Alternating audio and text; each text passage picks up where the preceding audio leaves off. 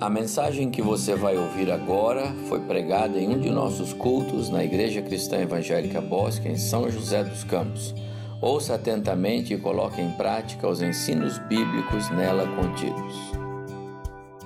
Vamos abrir nossa Bíblia em Isaías capítulo 52.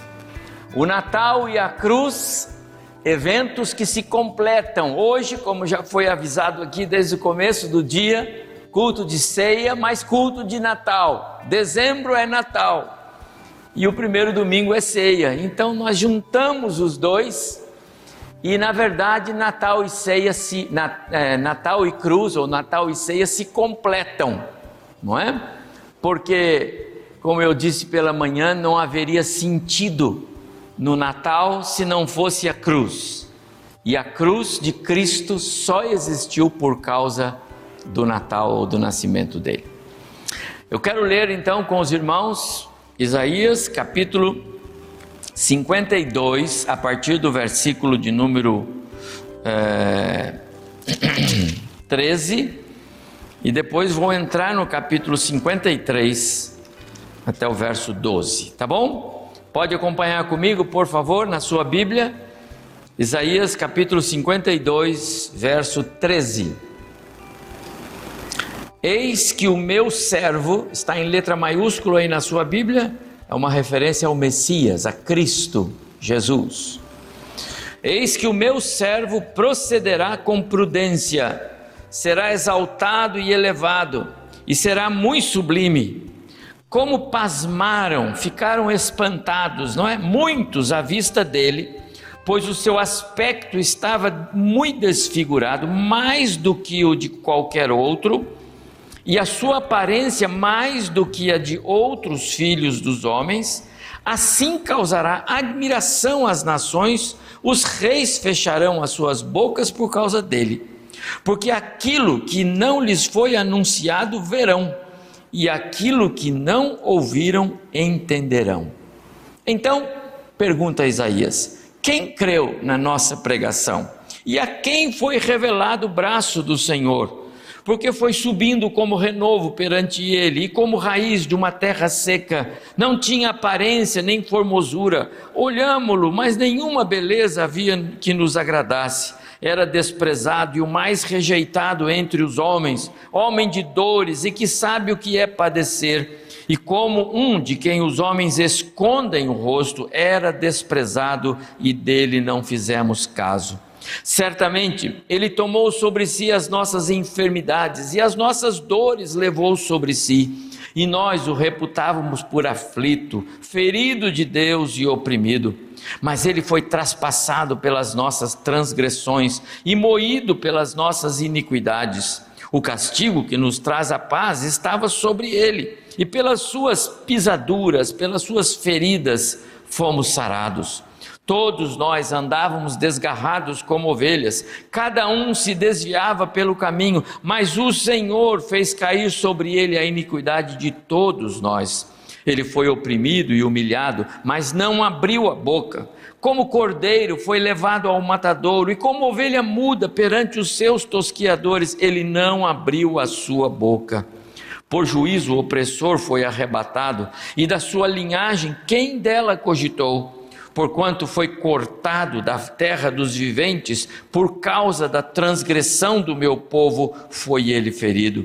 Designaram-lhe a sepultura com os perversos, mas com o rico esteve na sua morte, posto que nunca fez injustiça, nem dolo algum se achou em sua boca.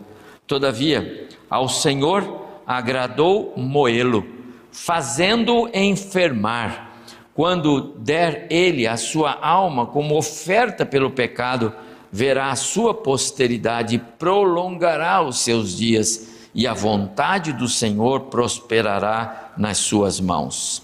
Ele verá o fruto do penoso trabalho de sua alma e ficará satisfeito. O meu servo, o justo, com o seu conhecimento justificará muitos porque as iniquidades deles levará sobre si. Por isso, eu lhe darei muitos como a sua parte, e, como, e com os poderosos repartirá ele o despojo. porquanto derramou a sua alma na morte. Foi contado com os transgressores, contudo levou sobre si o pecado de muitos e pelos transgressores intercedeu. Que o Senhor abençoe o nosso coração uh, agora, é a nossa oração sobre esse texto que acabamos de ler. Esta passagem do profeta Isaías é uma das mais preciosas narrativas do Antigo Testamento a respeito da pessoa do Messias. O Messias, Cristo, Jesus. No Antigo Testamento, nós temos muitas referências a Jesus. Na verdade, de Gênesis a Apocalipse, Apocalipse nós temos Jesus. E você sabe disso, todos vocês sabem disso. Você que está em casa sabe disso. Mas inegavelmente Isaías é aquele que mais escreveu a respeito de Jesus. Não por acaso ele é chamado profeta evangélico. Nenhum outro escritor reuniu é, tantos tópicos sobre a pessoa do Messias como fez Isaías. Antes dele, ninguém escreveu tanto sobre Jesus, o Messias. E depois dele, ninguém escreveu tanto sobre Jesus como ele o fez. E lembre-se, ele viveu sete séculos antes da encarnação do Verbo, antes do nascimento de Cristo. Por isso, o livro de Isaías é perfeito para é, falarmos sobre a vida de Cristo, o Cristo pré-encarnado que, conforme escreve Paulo, na plenitude dos tempos, veio ao mundo o desígnio de Deus para então entrar na história humana, para então entregar a sua vida naquela cruz no nosso lugar. Por isso, meus amados irmãos, o nascimento de Cristo, que é o Natal, e a cruz de Cristo são eventos que se completam, estão juntos.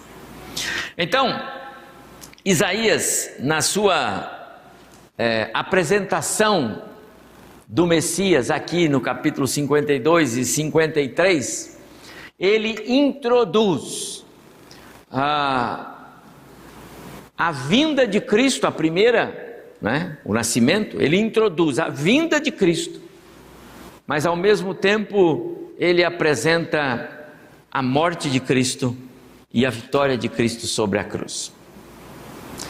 Isaías tem alguns textos que são conhecidos nossos, e eu vou citar alguns. Por exemplo, 2:4. Ele julgará, ele é Jesus, o Messias. Olha, ele julgará entre os povos e corrigirá muitas nações. Estas converterão as suas espadas em relhas de arados e suas lanças em podadeiras. Uma nação não se levantará é, espada contra outra, nem aprenderão mais a guerra. É, é a referência agora ao evento escatológico. Olha a visão de Isaías. Agora olha o 7,14. Ah, perdão, 9, 9 6, tá bom. Porque um menino nos nasceu, um filho se nos deu. O governo está sobre os seus ombros. O seu nome será maravilhoso, conselheiro, Deus forte, Pai da eternidade, príncipe da paz. E ele continua: para que se aumente o seu governo e venha paz sem fim sobre o trono de Davi e sobre o seu reino, para o estabelecer e o firmar mediante o juízo e a justiça, desde agora e para sempre. O zelo do Senhor fez isso. Jesus. No capítulo 53, aqui o 52, o 53 em diante, são porções inteiras a respeito do Messias, a respeito de Jesus. Isaías é, debruçou-se em tratar no seu livro a respeito do Jesus do Natal, antes mesmo do nascimento de Jesus. Os comentaristas bíblicos gostam de dizer que Isaías tem alguns cânticos, cânticos de Isaías. E um dos cânticos de Isaías está aqui no texto que nós lemos. A partir do verso 50 e é, a partir do verso 13 do capítulo 52 e entrando no verso no capítulo 53 todo, é um desses cânticos que exaltam a pessoa de Cristo. Trazem a, para os ouvidos e o coração e para a alma daquele que aguardava a redenção de Israel, porque os judeus aguardavam o Messias, não é? Não os gentios, os judeus aguardavam o Messias. Trazem esta este hino que é, fazia bem aos aos ouvidos e ao coração de quem o ouvia, porque fala da, da manifestação de Cristo. E nós, agora que já temos a revelação pelo Espírito Santo da pessoa de Cristo, e quando lemos esse texto, nós enxergamos aqui a pessoa do Messias, o nosso Salvador.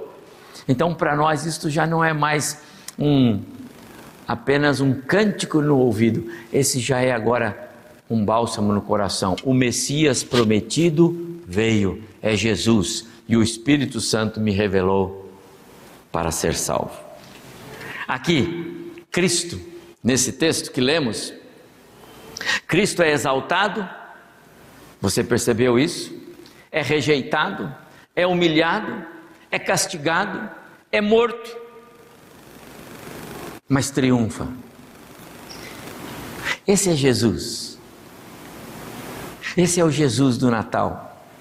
E nós já falamos um pouco sobre ele hoje pela manhã. O que chama a minha atenção nesse texto que eu estou expondo para os irmãos, e aliás, eh, eu posso dizer que isso chama atenção em toda a Escritura, não é? É, é que, com tantas revelações escriturísticas a respeito da pessoa de Jesus, não bastam para que os homens o reconheçam e o vejam como o Messias prometido. Eu falei hoje pela manhã algo sobre isso. Quantas pessoas você conhece que não vê em Cristo Jesus o Salvador?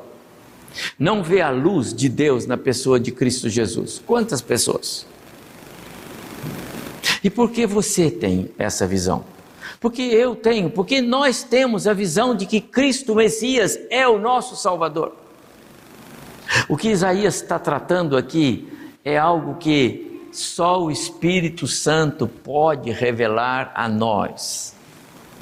Só o Espírito Santo é capaz de me convencer de que o Messias aqui, que foi desfigurado, que foi ultrajado, que foi colocado naquela cruz, é o meu Salvador. Só o Espírito Santo é capaz de tocar no meu coração e me fazer enxergar aquele que foi posto na cruz é o Deus Filho e ele veio para morrer no meu lugar. Humanamente falando, isso é loucura, não é? Humanamente falando, isso não faz nenhum sentido. Mas Isaías escreve com tanta propriedade. E ele escreve 700 anos antes de tudo isso acontecer. E dá detalhes de como foi que aconteceu na cruz. Mas ele não está lá. O evento ainda não aconteceu. Ele está sete séculos antes. Só o Espírito Santo de Deus é capaz de dizer ao pecador: Jesus é seu Salvador. De outra forma, ninguém consegue olhar para Jesus e identificá-lo. Você consegue? Então, como eu disse hoje pela manhã, levante os dois pés, as duas mãos, de preferência juntos, e diga: Obrigado, Senhor. Obrigado. Paulo, quando escreveu aos Romanos, no capítulo 5, verso 19, ele diz: Se pela desobediência de um só homem muitos se tornaram pecadores, assim também por meio da obediência de um só, muitos se tornarão justos. O que Isaías está dizendo no seu texto é aquilo que Paulo vai escrever oito séculos depois. O Messias, ele veio para consertar o que Adão lá no Éden estragou. Se pela desobediência de um só, esse Adão, que passou para nós, não há nenhum justo, não há ninguém que faça o bem, nenhum sequer. Todos pecaram e destituídos estão da glória de Deus. Assim somos nós, a raça humana. E não tem um outro espécie, só tem Adão, só tem a Eva. Deus não criou um outro casal para que desse casal pudessem vir pessoas sem pecado. Todos somos pecadores. Então nós precisamos da graça de Cristo, da misericórdia de Deus, da salvação. E quem nos dá? Jesus. Esse Jesus ele foi para a cruz para carregar as minhas feridas. Não está falando de feridas físicas. Alguns gostam de usar esse texto para dizer que o crente não fica doente, porque Jesus carregou as suas feridas. Não é verdade. Pergunta para o Paulo um dia lá no céu, porque o Paulo ficou muito doente e ele era muito crente. E assim há tantos outros homens e mulheres na Bíblia que ficaram muito doentes eram muito crentes. E eu conheço hoje a até hoje crentes, muito crentes, muito fiéis e ficam doentes e não é pecado, é a contingência natural dessa vida. Jesus disse: No mundo tereis aflições. As enfermidades fazem parte das nossas aflições. Agora é inegável que Jesus pode curar as doenças físicas, é inegável que ele pode realizar milagres, é inegável que pode fazê-lo. É. Nós não sabemos se ele vai fazer todas as vezes. Quando ele entrou é, naquele lugar cheio de homens, mulheres, talvez coxos e aleijados, ele escolheu um. Lembra?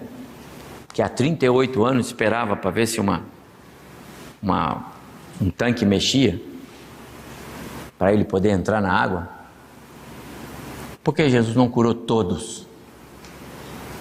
Meu amado irmão, a obra de Deus em salvar pecadores é muito maior do que uma cura física. O Lázaro, que foi ressuscitado quatro dias depois de morto, morreu de novo.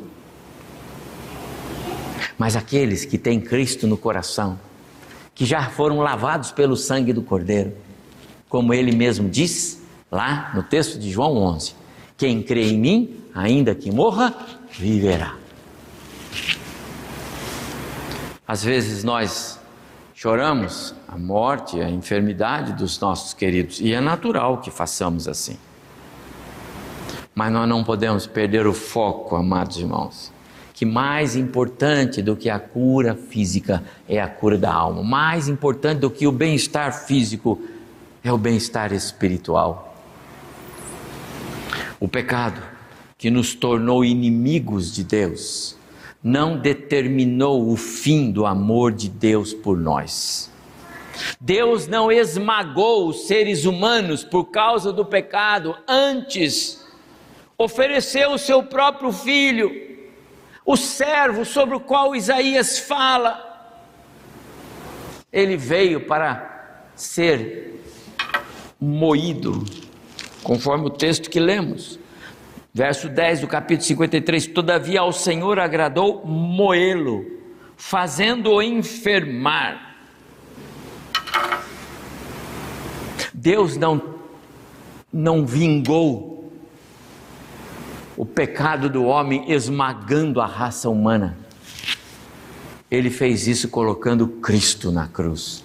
Que Deus maravilhoso é esse Deus que você tem, amado irmão, você que me ouve em casa aí. Que Deus é esse?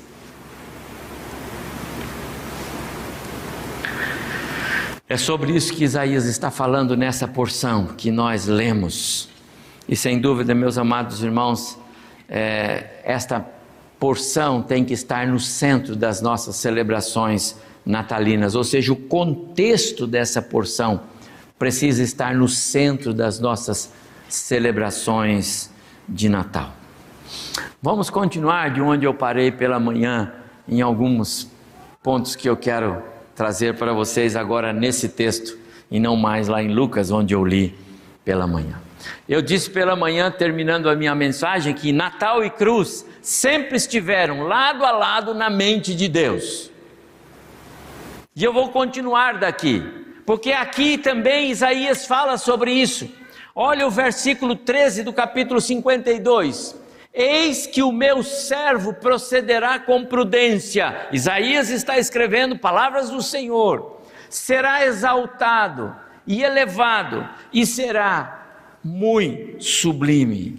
Eis que o meu servo procederá com prudência, terá êxito, será bem sucedido. O foco aqui está no fato de que essa prudência do servo, o servo sofredor aqui é Jesus, essa prudência e esse êxito, de acordo com as versões, resultam, sabe do que? Josué 1,8 resultam da obediência de Cristo. Não cesses de falar desse livro da lei, disse Moisés para Josué antes. Medita nele noite e dia, para que tenhas cuidado de fazer tudo quanto nele está escrito. Então farás prosperar o teu caminho e serás bem sucedido. Lembra desse texto? Josué 1,8? Gravar? Jesus, o servo, procederá com prudência, troca a palavra, terá êxito, prosperará. Por quê? Por que, que Jesus prosperou? Ele foi para a cruz, ele morreu, ele entregou a vida dele, ele sofreu. Que, pros... que, que, que êxito é esse? Amado irmão, o êxito do nosso Salvador estava na sua obediência ao Pai. Como é importante a obediência e como a desobediência fere. A desobediência fere a desobediência machuca, a desobediência incomoda, dói. Desobediência é insubmissão, é desrespeito a Deus. Quantas vezes nós agimos e deixamos faltar obediência? Quantas vezes nós agimos e deixamos faltar respeito ao nosso Deus. Não é verdade? Por isso que às vezes não há prosperidade. Por isso que às vezes há sofrimento. Não o sofrimento de Cristo, porque o sofrimento de Cristo revelava a glória de Deus. Na oração sacerdotal que Paulo Lúcia cantou um trecho, pensei que você ia cantar o capítulo inteiro. Jesus, naquele texto tão precioso da sua oração, ele fala a respeito da alegria dele, de ter na vida dele a manifestação da glória do Pai. E sabe como seria isso? Através do sofrimento da cruz. Essa foi a obediência de Cristo, voluntária, espontânea. Que coisa maravilhosa, meu amado irmão. Natal e cruz sempre estiveram lado a lado na mente de Deus. Porque quando Isaías escreve sobre a vinda do Messias, ele já o aponta é, prosperando na cruz. Mas a prosperidade de Jesus, o, o, o, êxito de Jesus, grava isso, é por causa da sua obediência. Conforme Paulo escreveu no texto que eu li agora de Romanos 5,19, pela, como pela desobediência de um só, muitos se tornaram pecadores. Pela obediência de um só, muitos se tornarão justos. Essa é a ideia. Verso 14. Isaías diz aqui, eu estou no capítulo 53, 52 ainda, né? mesmo tendo de passar por toda a humilhação e sofrimento, conforme está aqui no, no verso 14, que gerou até espanto, está aí, espanto e admiração, Jesus venceu. Ele triunfou sobre a cruz. Pastor Abrimael abriu o culto hoje, agora à noite, falando sobre a vitória de Cristo. Ele não ficou, ele não foi, não foi derrotado por uma por um madeiro, ele não foi derrotado pelo túmulo, ele não foi derrotado pela morte, ele não foi derrotado pelo pecado, ele apenas cumpriu o seu ministério, mas ele venceu.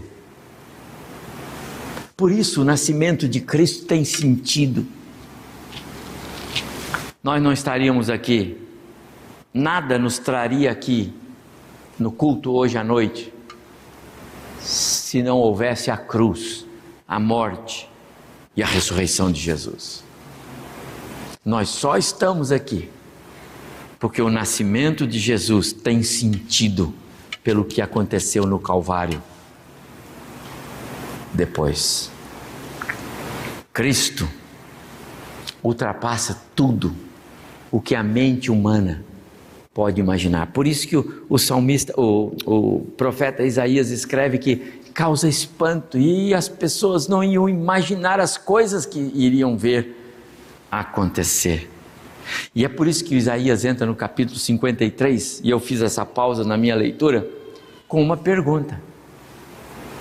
Então, quem creu na nossa pregação? Verso 1 do capítulo é, 53.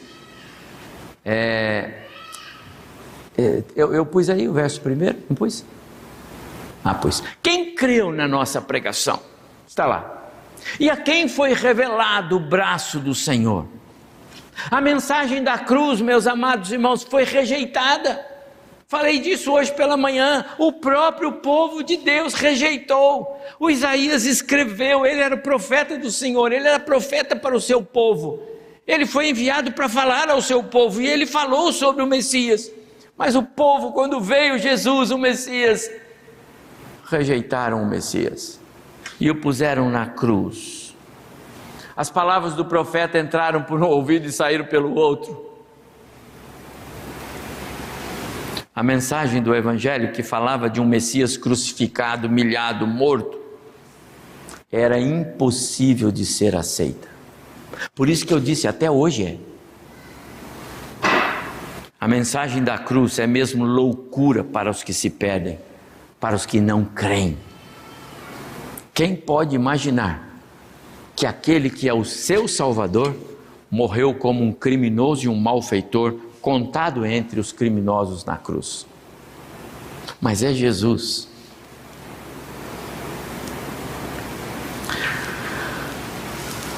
Essa porção que lemos me faz pensar numa segunda consideração que eu quero fazer.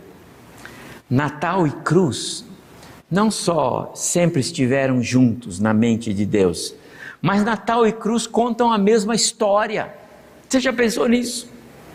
Natal e a cruz contam a mesma história. Olha o verso 2 do capítulo 53 porque foi subindo como renovo perante ele, como raiz de uma terra seca, não tinha aparência nem formosura, olhámo-lo, mas nenhuma beleza havia que nos agradasse. Está falando de quem, amado irmão? Está falando de Jesus, que ainda viria Isaías está falando: o Messias vai vir. Povo, escuta, o Messias vai vir, ele vai nascer, ele vai chegar, ele vai, ele vai entrar na história humana, ele vai entrar na, no contexto humano. Ele vai nascer. Mas ele diz assim: ele vai nascer, mas ele já vai ser visto desta forma. Isaías conta o nascimento a chegada, a vinda, a primeira vinda de Cristo a esse mundo, mas ele também conta o seu sofrimento, a sua dor. Fala de Jesus na cruz, fala de Jesus sofrendo, fala de Jesus pagando o preço do meu pecado. Amado irmão, Jesus fez isso por você, por mim, por nós e por quantos nele creem. Essa é a verdade do Evangelho. Não é prata nem ouro que compra a salvação. Não é o status, nem a esperteza humana. Não é o conhecimento humano que compra o céu. É a graça de Cristo que entra no coração do pecador e diz: Jesus morreu na cruz por você. Só isso. Por isso a cruz e o Natal contam a mesmíssima história. A manjedora humilde que recebeu o bebê no dia que nasceu foi feita de uma madeira tal qual a cruz que depois ele terminou seus dias ali. É a mesma história. É o mesmo contexto. É disso que Isaías está falando. Ele descreve a origem humilde de Jesus e depois a sua humilhação, conforme está no texto que nós lemos. E ainda no verso 3 ele fala do desprezo e da rejeição, mesmo daqueles que se beneficiaram. Quando Jesus é crucificado e carrega a cruz sobre os seus ombros, cadê a turma para ajudar? E quando Jesus é morto e dois homens levam seu corpo para ser sepultado, cadê a turma para ficar esperando? Porque ele não disse que ia ressuscitar, cadê o pessoal que ia crer nele? Ele foi rejeitado, desprezado e abandonado por todos. Mas Deus não desiste de nós, amados irmãos. Deus não desistiu de você, não desistiu de mim. E Ele continuou olhando para nós e dizendo: Eu quero que você conheça o meu filho como seu Salvador pessoal. E aí o Espírito Santo vem e fala ao meu coração e me mostra Cristo como meu Salvador. É assim que é. No verso 4, aí até o verso 6 do texto que eu li, Isaías descreve as realizações de Cristo, do Messias. Né? ele fala sobre o caráter substitutivo da cruz. Ele foi ali no meu lugar, no seu lugar. Quanta coisa Isaías viu, se você percebe isso. Nós estamos lendo um texto, não de Lucas, que o pastor Abimael sabiamente usou na abertura do culto, porque Lucas descreve como foi o nascimento. Não! Nós estamos lendo o escrito de um profeta que dá detalhes sobre a vinda de Cristo a este mundo, seu nascimento, sua morte muitos séculos antes de tudo acontecer.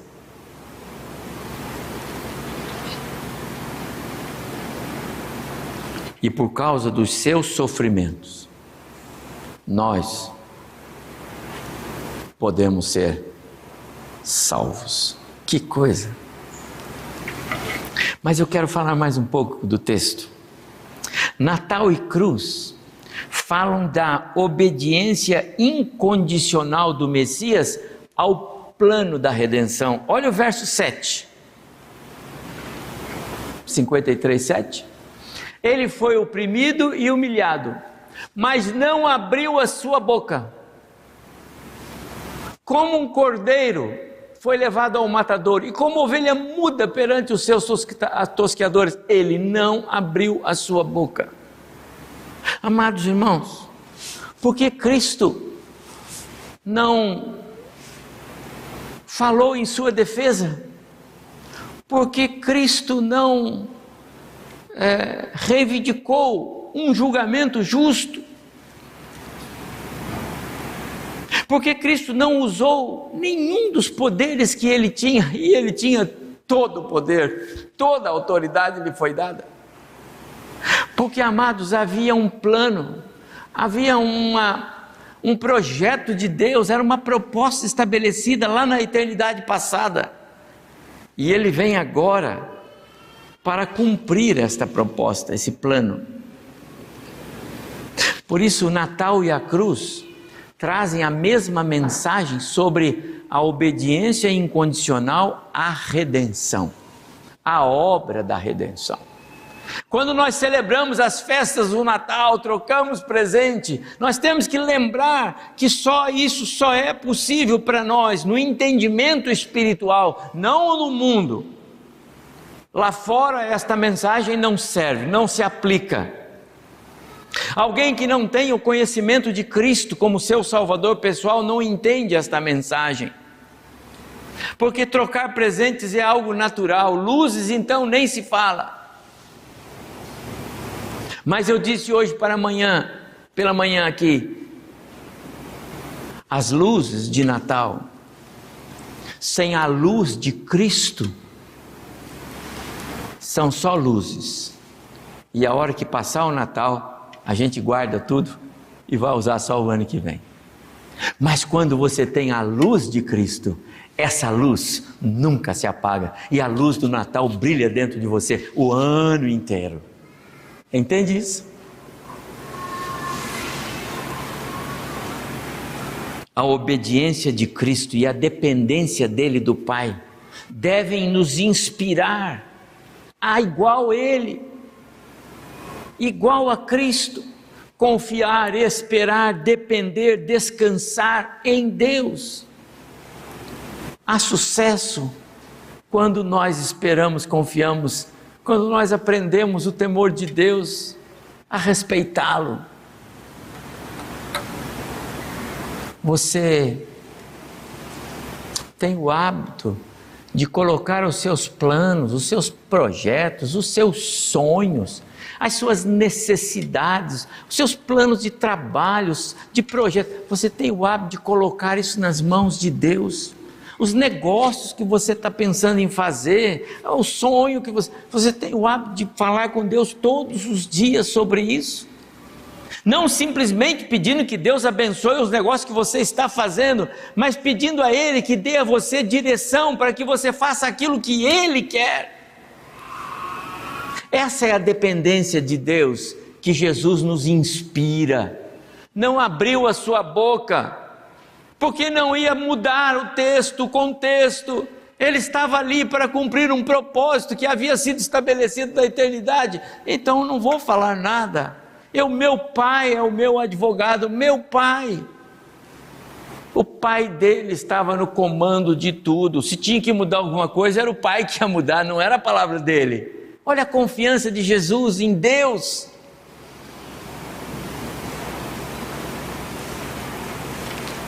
Você confia no Senhor diante das inquietações?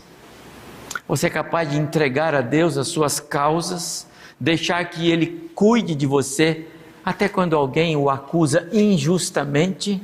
Ou você já sai logo e vai atrás da pessoa, cuspindo fogo, porque você. Qual é a sua reação? Você é capaz de deixar que Deus trate com aqueles que querem lhe causar mal? Quando Pilatos estava interrogando Jesus, lembra? Lá em Mateus.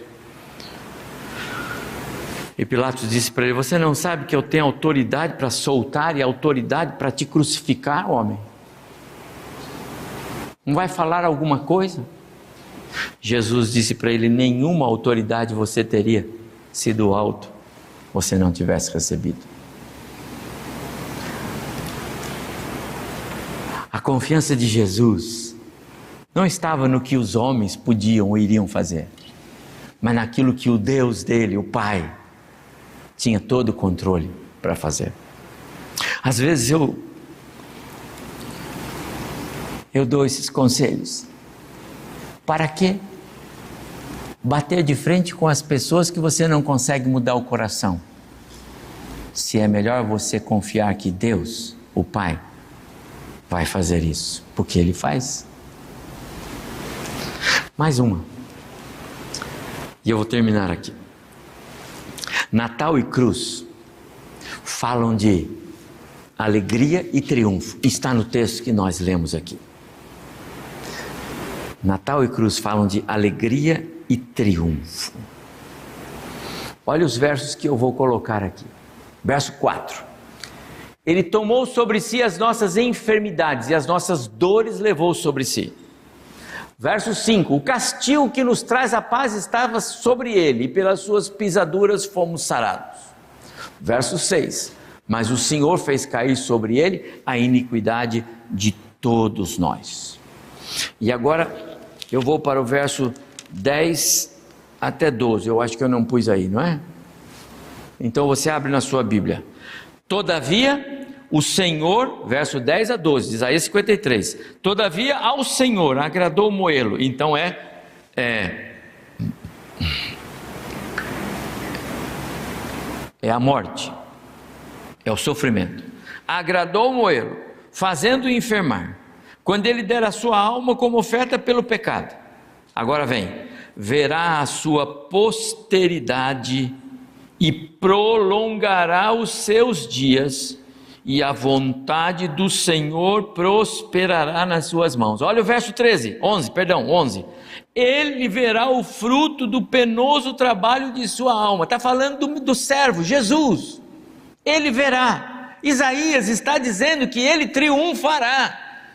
Ele sofrerá. Isaías está dizendo, ele vai sofrer. Ele vai pagar alto preço mas ele triunfará, seus dias se prolongarão, ele verá a vontade do Senhor, prosperará, ou seja, o plano estabelecido pelo Pai na, na eternidade passada haverá de se cumprir. Homens e mulheres serão salvos, porque a obra da redenção vai ser eficaz. É disso que ele está dizendo, amados irmãos. Que privilégio tremendo entendermos que o Natal de Jesus trouxe essa realidade, a realidade da redenção como obra completa, antes mesmo que ela acontecesse. O que Isaías está escrevendo, irmãos, ele está escrevendo exatamente o que aconteceu lá na cruz é, oito, sete séculos depois.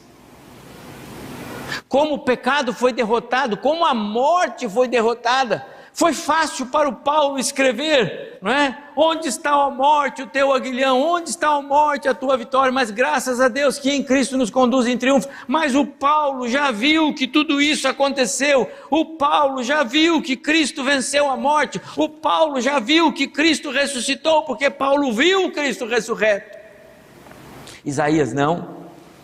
Isaías não ele escreve o sofrimento, ele descreve as angústias, ele descreve a morte, mas ele fala da alegria e ele fala do triunfo. Verso 12: Por isso eu lhe darei muitos como a sua parte, meu amado irmão, você e eu, muitos, a igreja, os salvos. Voltando à oração sacerdotal de Jesus, lá em João 17, quando tudo terminar, Jesus vai dizer: Pai, estão aqui todos que o Senhor me deu. Lembra? A oração de Jesus, leia depois, é repleta dessa expressão: os que o Senhor me deu, os que o Senhor me deu, os que o Senhor me deu.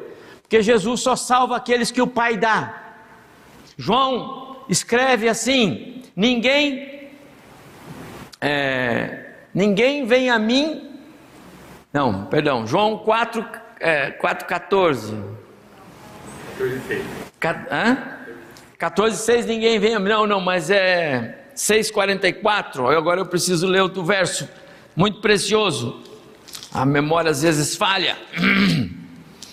Ninguém pode vir a mim se o Pai que me enviou não o trouxer e eu ressuscitarei no último dia. Grave este verso, João 6,44. Ninguém pode vir a mim se o Pai que me enviou não o trouxer, e eu ressuscitarei esse camarada no último dia. Você conhece Jesus porque o Pai, Deus, levou você até a presença de Cristo e disse: Olha para Ele, Ele é seu Salvador a partir de agora.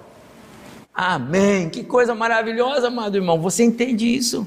É disso que Isaías está dizendo, só que Isaías viveu sete séculos antes de tudo isso acontecer. Ao longo desse texto, Isaías fala da vitória, fala do triunfo, fala da, sobre a paz que nos foi dada, porque ele levou as nossas dores, as nossas chagas sobre os seus ombros, no verso 5. Fala da retirada do peso da maldade, do pecado no mundo, porque Deus fez cair sobre o próprio Filho o pecado de todos nós, no verso 6. E finalmente ele fala sobre essa vida ressurreta de Cristo. E se ele fala, meu amado irmão, aqui, por isso, verso 12 do capítulo 53, por isso eu lhe darei muitos como sua parte. Deus não dá mortos para o seu filho. Não tem graça, não é? Vai dar um, uma porção de mortos, é isso? Deus está dando uma porção de pessoas mortas para o filho, está aí, uns mortos. Não! Deus dá vivos. Você e eu, que cremos, que já recebemos a graça salvadora de Jesus. Seu triunfo, o triunfo de Cristo na cruz, é pintado nas cores do profeta Isaías de várias maneiras. E esse finalzinho do texto, verso 12: é, Darei a sua parte, e com os poderosos repartirá ele o despojo porquanto derramou a sua alma na morte. Lembra daquele texto de Paulo aos Coríntios, quando Paulo descreve o triunfo de um general que vem marchando com toda pompa e circunstância, trazendo os prisioneiros e trazendo o seu exército vitorioso e trazendo os despojos. É, Paulo gosta de usar essa figura para descrever a vitória do Messias, do Cristo. É isto que Isaías está escrevendo aqui. Para falar da vitória do Messias, o meu e o seu Salvador. Meu amado irmão, Natal e cruz falam de alegria e triunfo. Natal e cruz falam de obediência e obediência incondicional ao plano redentor do Pai. Natal e cruz falam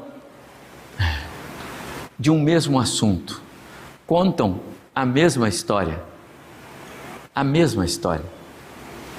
A história do Natal e a história da cruz contam a mesma história, a história da redenção.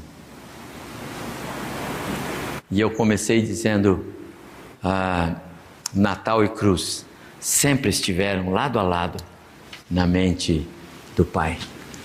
Meu amado irmão, estamos às portas do Natal, não é? Porque o Natal está aí. Hoje já é o, o domingo que antecede o domingo que vai anteceder o culto de Natal. 20 já é culto de Natal. Por isso que todos os domingos nós vamos celebrar Natal aqui. Quem é Jesus para você? Você que me ouve em casa, quem é Jesus? Você já conhece? porque você tem a palavra e você tem ouvido a respeito de Jesus. Sabe por que os judeus o rejeitaram? Por desconhecer a palavra. Jesus disse: errais por desconhecer a palavra e o poder de Deus. Quanto a palavra de Deus é importante na sua vida. Quanto de Cristo você tem preenchido o seu coração eu quero desafiá-lo a não passar o ano, sabe? Não entrar em 2021 do mesmo jeito que você viveu 2020. Cuidando dos seus negócios, das suas diferentes necessidades, e eu sei que devem ser muitas, eu também tenho. Mas às vezes nós deixamos Cristo do lado. E ele vai ficando e ele vai ficando. E nós vamos perdendo contato com o nosso Salvador. Vamos perdendo uh, a intimidade. Já não identificamos a voz dele. O Natal não tem sentido, amado irmão, se você não pensar no que ele fez na cruz por você. A minha oração é que hoje você faça uma reflexão profunda da sua vida com Deus. e que você tome uma decisão de realmente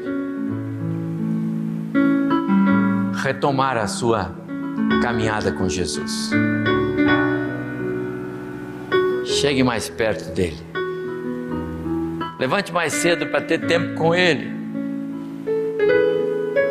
Não deixe que os afazeres da vida tirem o seu foco de ser um adorador por excelência.